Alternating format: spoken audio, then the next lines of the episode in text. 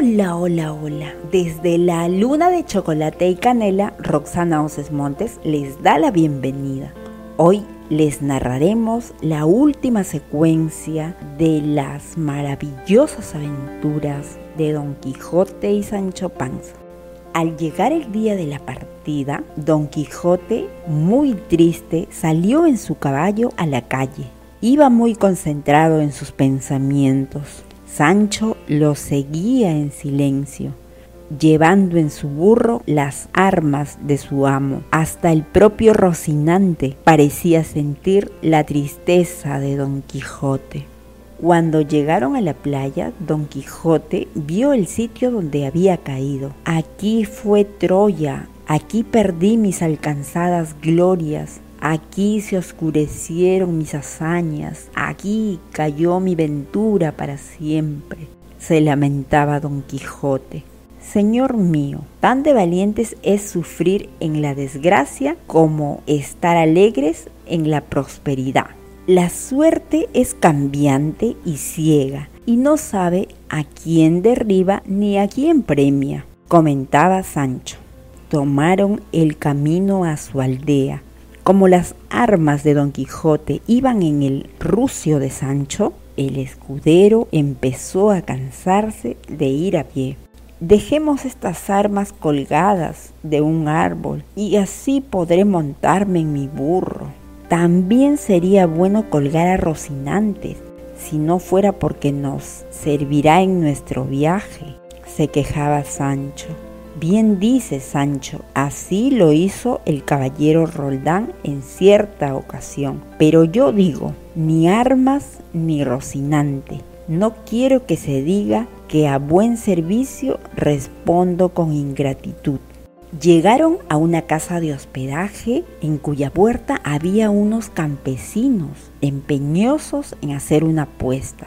Uno de ellos dijo, estos caballeros sin duda nos ayudarán. Sucede, señores, que un vecino de este lugar que pesa más de 120 kilos va a correr contra otro que no pesa ni 60.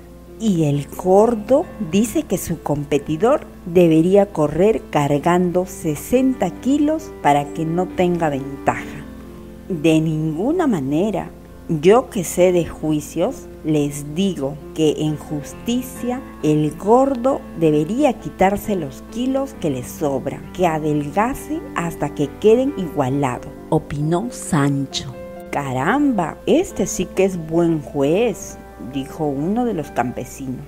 Al día siguiente, Don Quijote y Sancho iban callados, cada quien pensando en lo suyo, cuando vieron venir a un hombre a pie. Pero si estos hilos, el lacayo en que los encantadores convirtieron al labrador cuando íbamos a pelear, comentó don Quijote. Al ir acercándose, el hombre se abalanzó para abrazar a don Quijote, al derrotado caballero. Calle, señor, soy Tosilos, pero no encantado. Quise casarme con la hija de doña Rodríguez, pero en lugar de eso, el duque ordenó que me dieran 100 azotes por haberlo desobedecido. La muchacha ya está de monja. Tosilos los invitó a beber y comer de lo que traía en sus alforjas. Sancho aceptó encantado y Don Quijote se adelantó un poco y lo esperó bajo un árbol. Este Sancho es el mayor glotón del mundo ¿Cómo se atreve a comer lo que trae ese criado hechizado? Aquí lo espero, pensaba don Quijote. Al llegar al sitio donde quedó atrapado en una red, por aquí nos encontramos con aquellas dos lindas pastoras. ¿Te acuerdas, Sancho? Creo que tú y yo nos meteremos a pastores. Compraré un rebaño de borregos y nos iremos por los montes tocando flautas, cantando y bebiendo el agua cristalina de los arroyos. Dormiremos a la sombra de los sauces, sobre el verde pasto. Yo seré el pastor Quijote y tú el pastor Pancino. Y vendrán con nosotros nuestros amigos. Al bachiller lo llamaremos Sansonino o Carrascón el barbero Nicolás, será el pastor Niculoso, y el cura estará encantado de llamarse Curiambro. Mi enamorada será mi señora Dulcinea, que es nombre que va igual de bien para una pastora. Pues yo traeré a mi Teresa y la llamaré la pastora Teresona. En esos planes estaban cuando llegó la noche. Después de tomar un bocado, Sancho se quedó dormido. Su amo permaneció despierto viéndolo y pensando lo bueno y lo simple que era aquel hombre, despreocupado de todo lo que no fuera sus necesidades, como comer y dormir.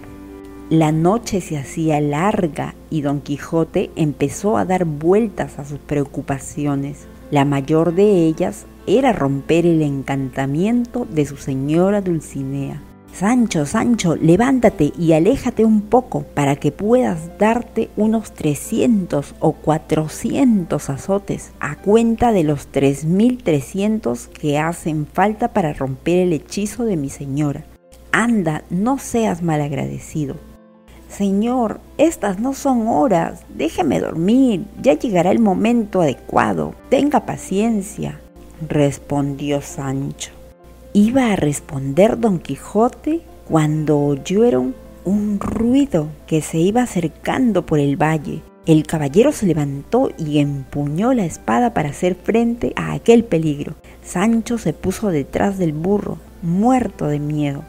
El gran ruido crecía y el ánimo de los dos hombres estaba a punto de explotar. Un grupo de cerdos cayó sobre ellos a todo correr y los arrolló sin respetar la dignidad de Don Quijote ni el miedo de Sancho Panza.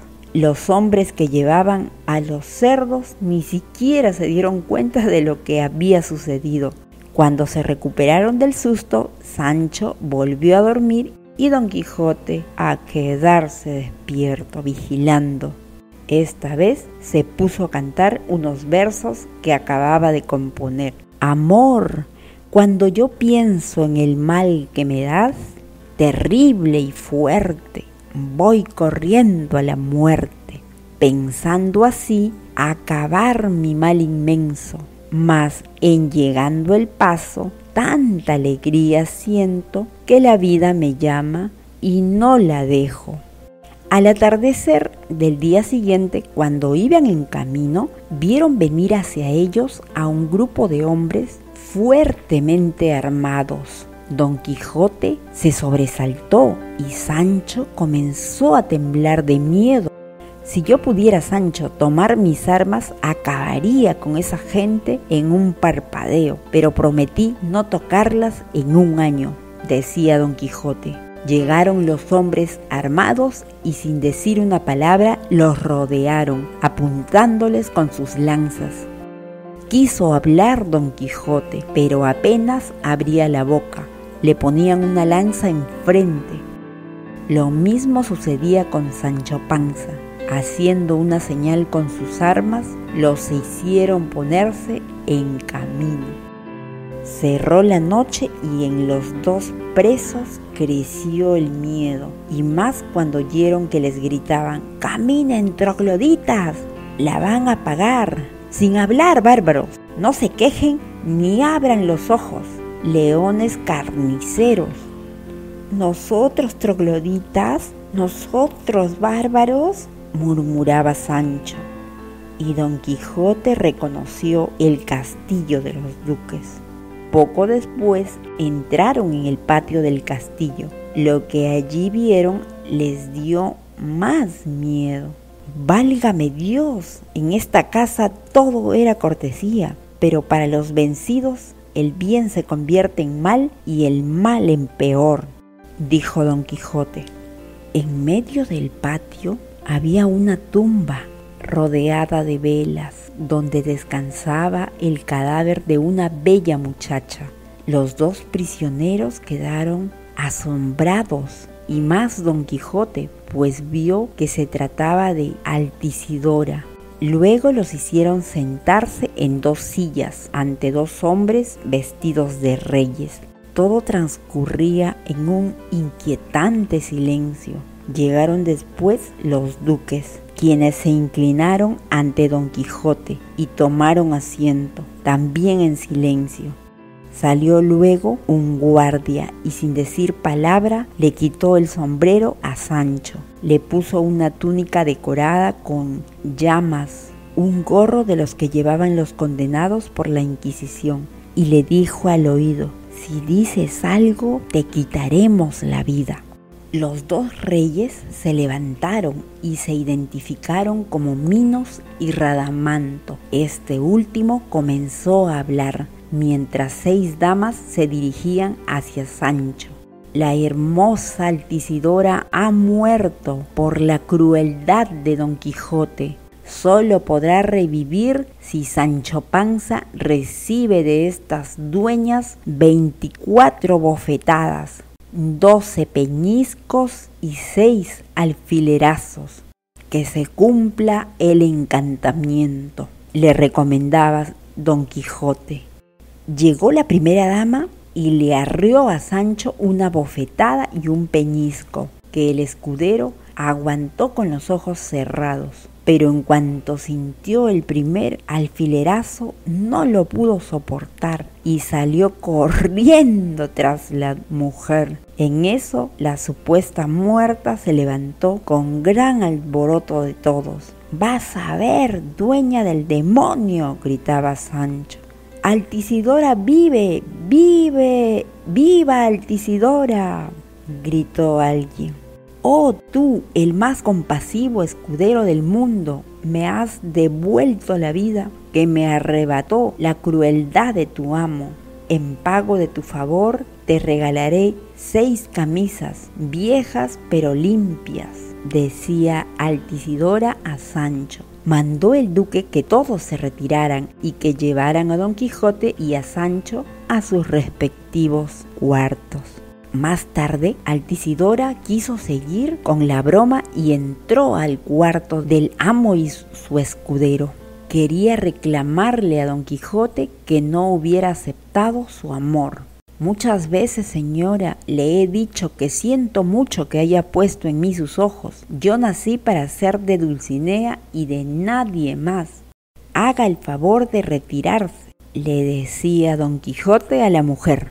Vaya al diablo, señor don Bacalao. ¿Acaso piensa, don vencido y molido a palos, que voy a morirme por usted? Todo lo que ha visto ha sido fingido. ¿Iba yo a enamorarme de semejante camello? En cuanto amaneció, don Quijote y su escudero pidieron permiso a los duques y se alejaron del castillo. Camino de su aldea iba triste don Quijote y triste iba Sancho Panza. Usted mismo oyó la promesa de Altisidora, pues no cumplió su palabra, y aquí voy con bofetones, pellizcos y pinchazos, y sin ninguna camisa. Hay médicos que cobran por matar a sus pacientes, y yo que los resucito por nada. No hay justicia en el mundo, reclamaba Sancho. Es cierto, Sancho, por mi parte, si quieres que te pague los azotes que tienes que darte, cóbratelos del dinero mío que llevas, respondió don Quijote. Señor, tengo que ser interesado, pues debo mantener a una mujer y a una hija que son bien dragonas. ¿Cuánto me pagará su merced por cada azote? Ante el ofrecimiento de don Quijote, Sancho aceptó azotarse de buena gana tenía prisa en azotarse. En cuanto llegó la noche e hicieron alto, tomó las cuerdas del rucio, se retiró un poco en el bosque y empezó a golpearse. Al sexto azote, Sancho descubrió que era mejor dárselos a un árbol, mientras su enamorado amo seguía contando sin mirarlo. Para impresionar más a su amo, Sancho se quejaba cada vez que golpeaba el árbol. Siguió Sancho azotándose hasta que se cansó. Al día siguiente llegaron a una casa de hospedaje. Esta vez Don Quijote no lo confundió con ningún castillo. Después de su derrota parecía haber recuperado el juicio.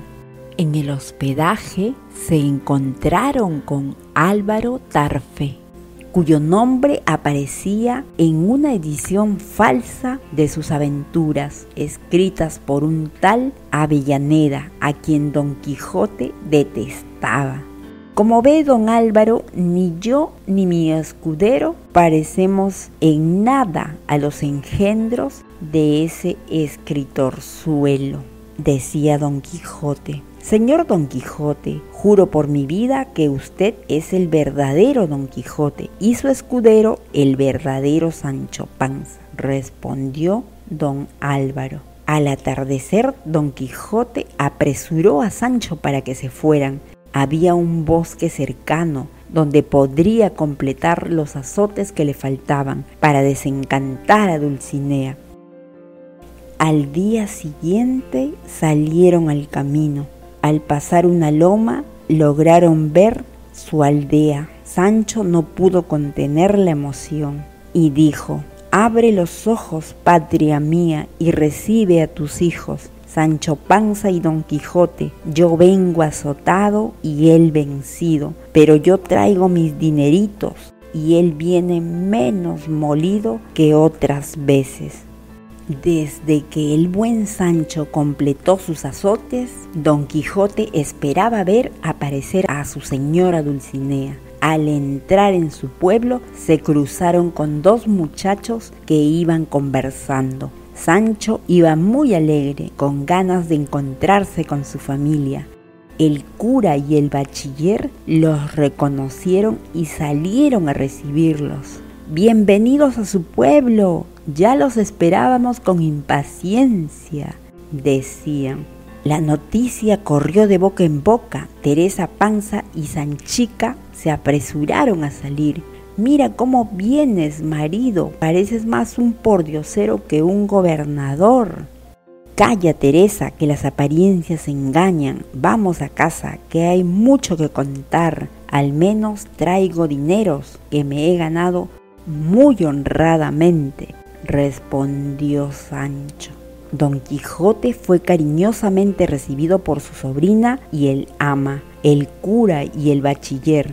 Deseosos de saber las nuevas de su amigo, lo tantearon un poco y vieron que ahora traía otras locuras. Así que ahora que he sido vencido, he decidido convertirme en pastor. De ahora en adelante me llamaré el pastor Quijotis. Y ustedes podrán venir conmigo a cuidar los rebaños, decía don Quijote.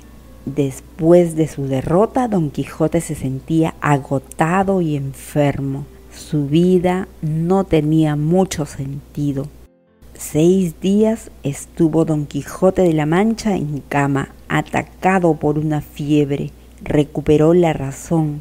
Ya no era el incansable batallador que luchaba por la justicia y la libertad, el defensor de los débiles y los desprotegidos, el valeroso caballero andante que no temía a gigantes ni a hechiceros. Ahora era solamente una vez más don Alonso Quijano, un hombre como cualquier otro. Llamó a sus íntimos e hizo testamento. Todos quienes en verdad lo querían estaban a su lado, conteniendo las lágrimas, esperando que llegara su último momento porque Sancho, contagiado por la locura de Don Quijote, sabía que ellos dos seguirían cabalgando siempre, seguirían conversando siempre, seguirían siempre recorriendo los caminos del mundo. Murió don Alonso Quijano, pero don Quijote jamás morirá. Y así hemos llegado al final de esta espectacular novela si te siguen gustando las aventuras de Don Quijote de la Mancha, compártelas y pasa la voz que estamos en la luna de chocolate y canela. Hasta pronto.